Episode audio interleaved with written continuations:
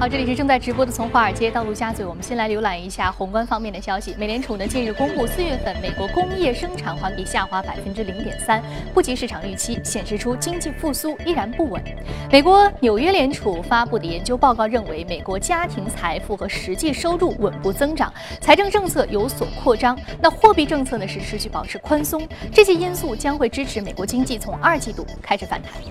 希拉里竞选团队日前公布的财产信息显示，四月十二号宣布参加二零一六年总统大选的美国前国务卿希拉里·克林顿和其丈夫比尔·克林顿，自二零一四年以来，仅靠演讲收入就超过了两千五百万美元。此外呢，希拉里还从去年六月份发布的新书《艰难抉择》当中挣得稿费五百万美元。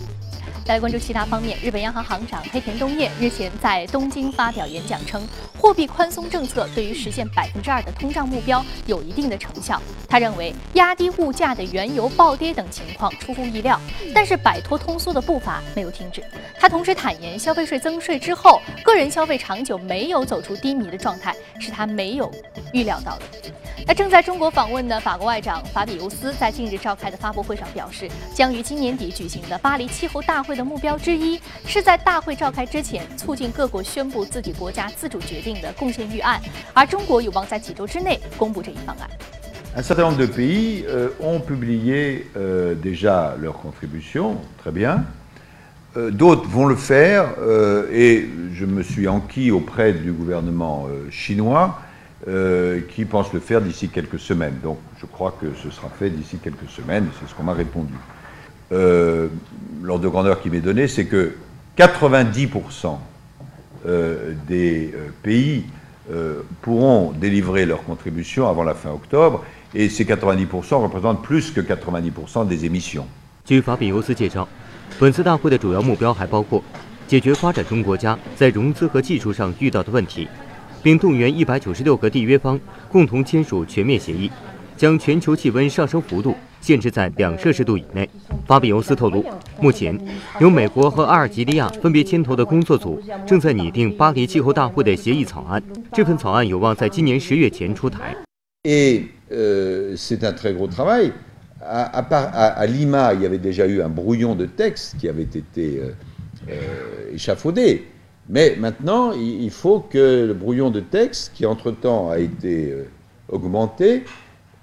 Soit réduit et surtout qu'on se mette d'accord. 此外呢，新加坡移民局与关卡局宣布呢，将于六月一号起给予符合条件的中国公民有效期长达十年的多次入境签证。那符合条件的申请人是指之前曾经到访过新加坡，并且其签证申请得到了新加坡有关机构的支持。印度总理莫迪也宣布将会向中国公民开放电子游客签证，这意味着今后中国民众前往印度旅游只需要在网上申请就可以了。好，市场方面，美国知名投资人巴菲特、鲍尔森、索罗斯等日前披露了今年第一季度持仓的情况。股神巴菲特旗下的伯克希尔哈萨韦公司第一季度进一步远离因为油价大跌而受创的能源股，并且减持七家传媒股，其中呢四大持仓为富国银行、可口可乐、IBM 和美国运通。此外呢，尽管许多的投资者远离了黄金市场，但是鲍尔森依然坚守黄金的持仓。委内瑞拉总统马杜罗日前表示，欧佩克将与其他主要的产油国啊建立战略合作伙伴关系，以促进国际油价的稳定。那值得注意的是，上周纽约油价微涨至每桶五十九点七美元，连续第九周上涨。不过呢，多家机构表示，由于目前原油的基本面并没有出现根本的利好因素，那么油价的涨势可能也难以持续。好，刚刚我们浏览了宏观方面的消息，我们看到美国工业产出数据呢依然是有一些不尽如人意。我们再来关注到的是上周五收盘，我们看到三大指数分别是涨跌互现的一个态势。道琼斯工业平均指数呢收盘是上涨了百分之零点一一，纳斯达克综合指数收盘微幅下跌了百分之零点零五，标普百指数呢是收盘微幅上涨了百分之零点零八。我们看到这个数字呢都不是非常的剧烈的一个波动。那接下来我们再来关注到的是第一财经驻纽约记者葛维尔在收盘之后给我们发回的报道。早上，主持人，在上周四标普五百指数再创历史新高之后呢，美股显得有些上升乏力。上周五公布的经济数据也乏善可陈。密西根大学消费者信心指数报八十八点六，创下七个月来的新低。四月份美国工业产值下跌了百分之零点三，连续五个月走低，似乎意味着美联储没有办法在近期开始加息的举措。而根据《华尔街日报》最新的调查显示，近四分之三的经济学家预测认为，美联储将会在九月的议息会议开始加息，年底时的目标利率范围在百分之零点五到百分之零点七五之间。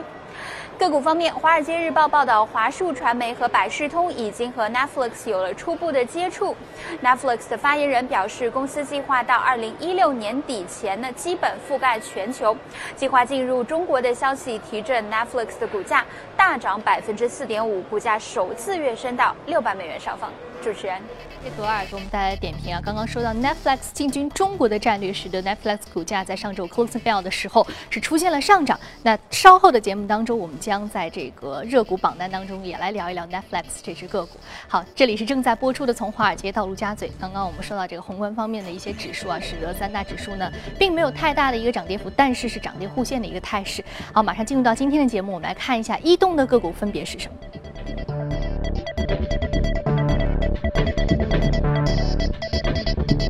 天我们请到现场的嘉宾呢是来自于盛宝银行的分析师罗康杰先生，罗先生早上好。早上好。同时，我们将和数据观察员朱勇聊一聊有关于 A 股数据面的话题。早上好，朱勇。早上好，宇飞。嗯，好，我们首先通过榜单来了解一下上周五领涨居前的板块和个股分别是什么。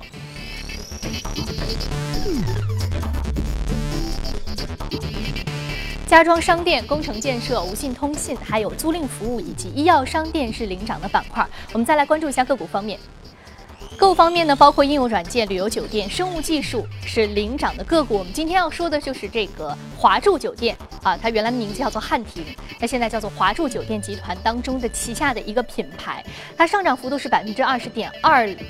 二，那么它的价格是二十四点七五美元每股，属于的是旅游酒店行业。我们知道旅游酒店行业其实很有意思，就是说它营收大增，但是呢，它的净利是大幅亏损，超过了预期啊。这个和这是二零一五年它当季就是第一季的它这个单个酒店租金。就是单个酒店这个房费的这个收入是有下降的，啊，相比二零一一年来说的话，那为什么它依然是股价会有一个上涨的表现呢？它主要得益于来自什么样的一个消息的助推？我们看到它营收是出现了一个增长。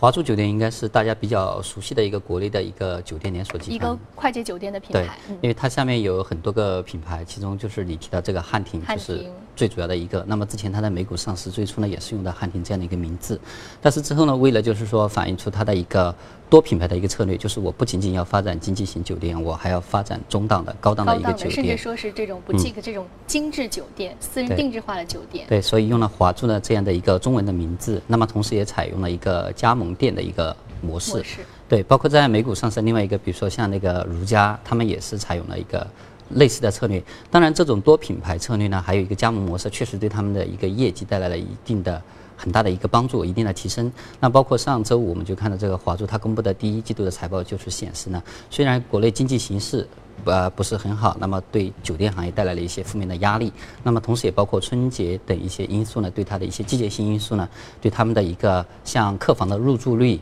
还有客房的一个单价，那么产生了一些负面的影响，同比是有所下降的。那么，但是因为它的这种加盟和多品牌的模式呢，带来它的一个门店数量的一个快速的一个增长，就是增长幅度非常的大。那么这就抵消了它的一个总体的一个收入的一个下滑。的一个压力，那么所以它的一个财报显示呢，第一季度的一个收入啊同比是有大幅增长的，而同时呢，它的一个亏损幅度呢较去年同期呢也明显的缩窄，那么这样的一个财报呢，对它的股价形成了比较明显的提振作用，而且同时呢，在这个财报公布之后呢，包括像这个啊美国银行还有摩根大通呃之类的一些机构呢，也是上调了。啊，对它的一个股票评级，那么主要就是因为，呃，可能到了第二季度，那么第一季度的一些季节性的一些负面因素呢，会暂时的消退。那么从更长期来看的话，因为中国国内的一个旅游业。发展非常的迅速。那它在一定程度上呢，会抵消这个经济，比如说带来商务方面的一些个呃入驻下降带来一些负面影响啊，旅游方面呢。一些带来的一个入驻呢会有上升。那同时我们看到周末的也有一些报道，包括旅游行业今年还要进一步加大投资啊，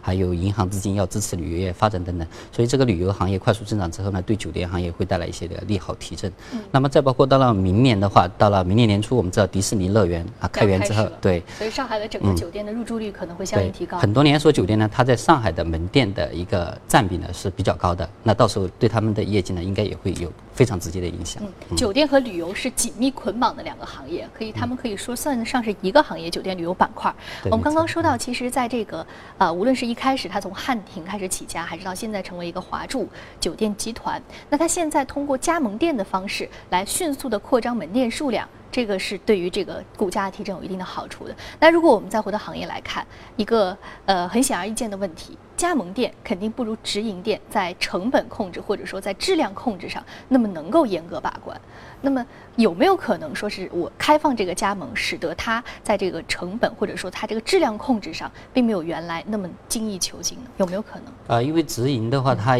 最大的一个问题就是人力成本还有这个物业成本都会不断的加大。那么它规模扩张到一定程度之后呢，它这个这个资产的压力会比较大。而采取加盟的这种模式呢，就相当于类似于轻资产，那么自己需要付出的东西也比较少，对于它迅速的扩呃就是扩大规模呃。占领市场呢是有很大帮助，所以基本上现在很多酒店连锁呢，它都是这样发展，而且它不可能仅仅去发展这个经济型酒店一个类别，因为经济型酒店它的这个价格可能两百块钱上下，对于它整体的一个毛利率很低，哎，对，利润也不是很高，那么它必须要往中档和高档去走，那尤其是中档，在国内市场的话，相当于就是说，呃。比起高档和经济型酒店来说的话，这个市场的争夺呢，还呃格局还没有完全确立，所以争夺呢也是最激烈的一块。嗯，所以说中高档这样一个酒店，目前啊还是一片蓝海。所以说各大酒店集团可能它在争夺的过程当中呢，大家还没有决出出胜负，所以说这块竞争也是比较激烈的啊。那好，刚刚我们说到的是这个华住酒店集团，那我们进一段广告转告之后，我们再继续接着聊。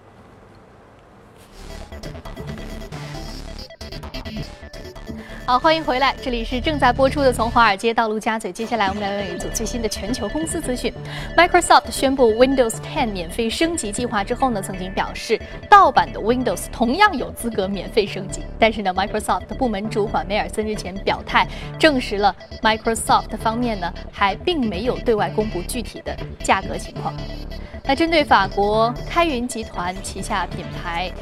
就阿里巴巴旗下的 AE，也就是速卖通等国际商品交易平台在美国起诉一事，阿里巴巴集团表示，开云集团单方面指责并没有依据。那希望呢能够共同携手，有效的推动对于知识产权的保护。开云集团旗下的奢侈品牌包括 Gucci 和伊夫圣罗兰等等。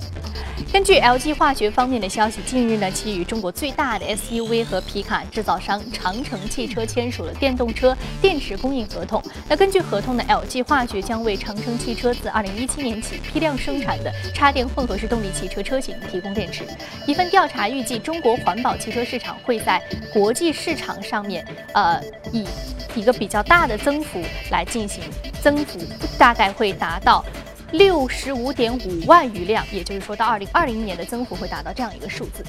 中国银联国际日在于里斯本与葡萄牙 Unicre 和 SIBS 公司签署在葡萄牙境内使用银联卡的合作协议，以更好的为来葡萄牙旅游的游客提供。呃，金融上面的支持，那到今年年底呢，葡萄牙银联卡的商户覆盖率将会达到百分之八十，百货商店、酒店、餐饮等日常消费场所均可以使用到银联卡。好，刚刚我们在纵览了全球的公司资讯之后，我们再回到资本市场聊一聊今天值得关注的热股榜单当中的板块和个股分别是什么。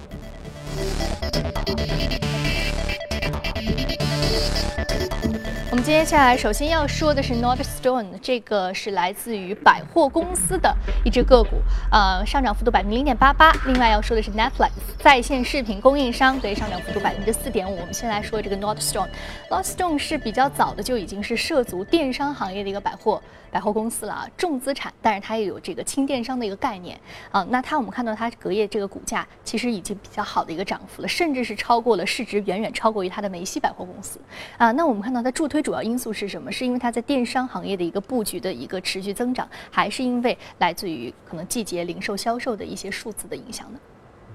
呃，上周的话，有好几家美国的一个零售还有百货行业的公司呢，都公布了财报，就包括梅西百货、科尔斯百货等等。那么总体上这些财报呢是不太好，啊，和上周三我们看到的美国的一个疲软的四月的零售数据啊形成一种呼应。那么，但是这种啊疲软的零售数据呢，还有这些疲软的这个啊零售行业的一个财报的背后呢，还是有一些亮点呢，就是你提到这个呃在线销售，就是。电商销售呢，它的一个增长是比较强劲的。那么从数据这一块来看的话，我们看到上周五美国商务部商务部公布的一个数据显示呢，美国第一季度的这样的一个电子商务销售额，它同比增幅呢，啊达到近百分之一十五，啊达到八百亿美元，呃这个增速呢，比起金融危机之前百分之二十多的这样的一个增速呢，是有明显的下降。但是它比起美国一季度啊整体的零售总额的一个。啊，就是总体只有百分之一点几这样的一个增幅来看的话呢，电商销售这一块的增长明显是非常强劲的，而且电商销售额占这个美国的一个零售销售的一个总额的比重啊，也是在持续的上升。那么第一季度上升到了百分之七，去年同期大概是百分之六点二，那么再往前可能五年前、十年前大概就百分之二点几，所以它一个快速增长和占比持续上升的趋势是非常明显的，这个和国内呢是啊非常接近的。那么从企业的一个财报来看的话，最大一个亮点呢就是洛德斯特隆，它在这些零售行业当中呢，它的一个财报表现呢算是，呃比较好的。那么它的一个收入啊同比增长了百分之九点九，而同店销售呢也增长了百分之四点四，这个比梅梅西百货啊、科尔斯百货的啊都要好很多。那么而且它最大的亮点还是来自于它的一个。呃，在线销售啊，增长非常的一个迅速。那么它旗下的网站像 rollerstone 点 com 这样的一个网站的一个收入呢，同比增长了百分之二十。而它旗下的一个折扣和闪购网站的一个增幅呢，更是达到了百分之啊五十一。而这几个网站加起来的一个总体的一个收入呢，占到它的一个整体收入的一个比重也上升到了百分之二十。而且他自己对这个占比呢还不是很满意。那么他要进一步的加大，比如说在线上销售的一个技术啊、仓储啊、物流方面的一个投资，要把这个呃电子电商销售这一块的一个占比呢进一步的提升，而且他自己也就给投资者讲啊，我这个公司一九零一年成立的，一百一十四岁了，但是我是一百一十四岁高龄的一个增长型的一个公司。那么它的一个主要增长呢，就是来自于它的一个呃电商业务这一块，对，哎，嗯，而且这种呃。超呃，它的一个整体的一个营收增长呢，也是超过其他同行的。那么这种高增长对它的股价的一个支撑作用也是比较明显。像啊，零九年以来到现在，它的股价呢已经翻了接近九倍。那么比起其他的主要的零售啊百货公司啦，还有大盘，它的一个股价涨势呢，都是明显要高出很多的。嗯。其实我们看到一个重资产的以这个百货起家，或者说以百货商业地产起家的公司，它想转型做电商，这从理念上、概念上，甚至说实际的情况以及商业布局，还有就是进入的时点上来说，它其实是比较难把握的。拥抱互联网加嘛？拥抱互联网加 没错，但是很多互联网公司它是从网络公司起家的，和从实体公司起家，或者说从这个商业地产公司起家，可能还有很多的不一样。那国内比如说苏宁，比如万达，其实现在都希望能往电商转型，但似乎好像远不如。早已进军的阿里巴巴、京东。哪来的市场扩张速度那么快？那可能本身的基因是有不同的。那么看到 Nordstrom 这个公司，它在这一点上可能做的就比较有借鉴的意义。它发展比较早，它九八年的话，最初它的一个网站就上线了。所以说九八年到现在已经呃很久过去了啊，快二十年了。所以它这个布局已经是非常深根在这个行业或者说市场的一个方方面面了。那刚刚我们说到这个电商板块啊，不仅仅是互联网公司现在在电商上大大举的布局，那有关于这个商业地产公司，其实在互联网概念还有这个呃电商。概念当中呢，也希望能够分得一杯羹。那接下来我们和朱勇来聊一聊这个话题。朱勇，刚刚我们说到这个电商概念，而且是从这个由商业地产起家的公司来转型做电商这个概念聊了很多。那在你的观点是什么样？你觉得目前 A 股市场上电商概念股又是一个什么样的格局？好的，宇飞，电商概念我们在节目当中啊也是说过多次啊，主要说的是宏观的电子商务的发展是呈现的是高速发展的一种态势。那今天在节目当中，我们给大家说的是近期的一个热点——农村电商。为什么要关注到农村电商呢？下面的一组数据啊，就能说明一切。最近关于农村电商的政策不断，条条都是重磅。上周五召开的例行的新闻发布会，这是商务部召开的会议。新闻发言人沈丹阳表示，要想方设法解决互联网加流通的两个瓶颈问题。那么这两个瓶颈问题当中，就看到解决电商最后一公里的问题，比如要积极发展中小城市和农村电商。提到了农村电商，另外呢，打破电商的最后一百米的瓶颈，鼓励电商进入社区推广线上线下互动创新服务等等。我们看到今年以来，农村电商获得了政策的密集扶持啊，这是我们搜集到的两条。二零一五年，中央财政准备安排二十亿专项资金扶持中西部地区，特别是革命老区的农村电子商务的发展。由商务部牵头，会同其他多个部门研究的全国性的促进农村电子商务发展的意见，目前也已经制定完成，有望近期面世。啊，这是政策面的。我们再来看一下数据面的一些情况。目前，中国网民的规模截至到去年底是六点四九亿人，其中农村网民的人数占到两亿人。中国目前农村人口行政村是六十八万个，农村的人口已经达到九点四亿人，长期居住在农村的人数也达到了七点五亿人。这两组数据说明什么呢？说明农村的人口的它的基数非常的庞大，要发展在这个基础上发展电子商务，它的空间也是十分的巨大。我们拿这一组数据来对比一下，二零一二年度第二季度，淘宝农村的消费占比仅为百分之七点一一，但是到了去年的一季度，这个占比就已经上升到百分之九点一一。呃，到二零一六年的预测数据显示，全国农村网购市场的规模将会突破呃四千六百亿元，将成为网购市场新的增长点。那么电子商务的产业链，我们说的最多的像阿里巴巴以及技术方面的一些个股比较多。那么针对农村电商最为直接的一些概念呢，呃，根据国外的经验，保守估计和农业相关的 IT 的支出应该在两百亿元以上，带动市场规模或达千亿。下面的这些农村电商的上市公司是直接受益，比如说永辉超市、农产品、辉龙股份。啊，大北农等等。那么在最近的市场的表现当中呢，这些个股已经有所异动的一些表现了。宇飞，好的，谢谢朱勇。朱勇给我们提到一个很有趣的概念，就是农村电商啊，大举进军农村电商，包括阿里巴巴的这个中国乡村的一个布局啊，成为电商接下来一个概念非常重要的一个利润的增长点。好，接下来我们再来看到另外一只个股 Netflix，Netflix 非常的熟悉了啊，纸牌屋的出品商。那么今天我们要说一说的呢，是它。在华推广的一个政策，那受到将准备进军中国的影响，我们看到上周五收盘的时候，股价是出现了一个上涨啊。那其实进军中国有很多的困难，包括这个视频牌照，因为广电总局其实只给七家公司发布了视频牌照。一开始，根据 Bloomberg 的报告，Netflix 是希望能够孤军作战，我不依靠任何的国内的公司，我自己来进军中国市场。但他发现这个没有办法，所以他现在有个传言，就是说他可能会。和马云投资的华数传媒进行合作，呃，你觉得这样的市场消息，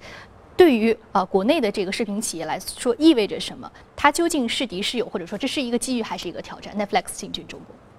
，Netflix 它之前它在管理层就是很早之前就说了，它比如说像 YouTube 很多客户呢，大部分客户呢是订阅者呢是来自海外的，那它自己也要实现一个啊全球化。啊，那么它当然它的一个全球化扩张的一个战略呢，也是从它的财报上呃方面来看的话，也是确实取得了很多成绩，包括它的一个海外用户的一个增长的一个数量，已经连续几个季度呢超过美国本土的一个订阅用户的一个增长数量。那么目前为止呢，它的海外用户大概两千多万，那么美国本土用户呢四千多万，它也要把这个比例进一步的提升。那么中国肯定就是它无法回避的呃一个市场。那么之前他是想自己来做，那这种想法当然是。呃，不是很成熟啊，因为呃，包括监管啊，包括牌照方面，所以他中国市场的了解度还是不够的。对，所以他现在提出的这样的一个方案呢，投资者认为是可行的，就是和国内的机构合作，那么因此呢，也是对它的股价带来了比较呃明显的一个对一个提升作用。当然，它进入中国市场之后呢，它有品牌，那有自己原创内容方面的优势，但是也还有一些挑战，就是第一个，比如说我们严格的内内内容审查。那么第二一个呢，就是中国用户非常习惯于收看免费的，甚至是盗版的这样一个视频内容。他自己的一个收费呃来看的这样的一个习惯，在中国能不能够很快的推广？所以。对于它能否像在美国或者说是欧洲取得这样快速增长，就即即使进入中国之后能否取得快速的增长呢？呃，也是一个一个疑问。但是毕竟呢，中国的这个网络视频市场呢规模很大，然后增长呢又很迅速，所以它能够进来及时分得一小杯羹的话呢，对它的业绩也是非常可观的。哎，对。一方面来说，可能中国的这个监管也包括用户习惯，可能对于 Netflix 来说是个挑战；另外一方面，这个市场的蓝海潜力巨大，所以 Netflix 是无法回避的一个市场。呃，Netflix 还有个计划到二零一六年能够布局到全球。所以说，中国这个市场可能是它一定要拿下的一个兵家必争之地哈。对。那我们刚刚说到，其实呃，视频行业也包括 Netflix 和这个合作的这个华数传媒在内啊。A 股市场上其实很多的视频概念是属于整个网络文化概念股旗下的。那这个板块目前的一个动态是什么样的？我们把时间交给朱勇，朱勇给我们介绍一下这方面的话题。好的，宇飞，这个行业最近的这个消息也是比较多啊。我们从个股就能看到，美股当中其实我们也说过，像优酷土豆的股价的异动。呃，在 A 股市场当中，当然最近的一个看点就是乐视网的这样的一个股价的波动啊。那么文化传媒行业国家的政策非常多，刚才我们说的是电子商务的政策密集，文化传媒行业呃这个政策不亚于电子商务。另外，我们看到文化传媒最大的一个看点。就是它的整合啊，整合的案子非常的多。我们就从政策开始说起，文化行业的政策的扶持的看点，比如说今年以来，足球改革小组以足球运动为代表的体育产业将持续受益。另外，四部门联合发布关于做好政府向社会力量购买公共文化服务工作的意见。教育部呃公布了关于加强高等学校在线开放课程建设应用和管理的意见啊，都是文化行业的最新的一些比较大的政策。另外，我们从业绩方面看到，呃，整个文化传媒行业的业绩是快速增长，整个传媒行业的互联网服务的收入今年的一季度增长超过百分之一百五十六点九一，其中我们分类看，影视传媒的增长最大，呃，将近翻倍。另外，营销传播啊达到百分之二十二点零七，有线电视、图书出版，呃，都在百分之十一以上。那么这里头增速最缓的，呃，最差的，在这个行业当中是报纸，百分之二点七三。那么在目前 A 股上市公司当中，我们罗列的这些个股呢，是各个行业相对比较龙头的一些个股，比如说华谊兄弟、奥飞动漫、光线传媒、粤传媒等等，有的是呃报业的传媒，有的是影视，有的是动漫等等。好的，以上是关于文化传媒行业的一些最新的数据，宇飞。好的，谢谢朱勇。这里是正在播出的《从华尔街到陆家嘴》，非常感谢两位嘉宾的精彩解读。那稍后的节目当中呢，我们将继续来关注国内方面。那如果您对于我们节目的内容有兴趣，可以扫描屏幕右下方第一财经资讯的二维码，了解我们刚刚所了解到的一些板块和个股的最新的一些资讯和一些情况。另外，您还可以通过荔枝和喜马拉雅搜索“第一财经”进行收听。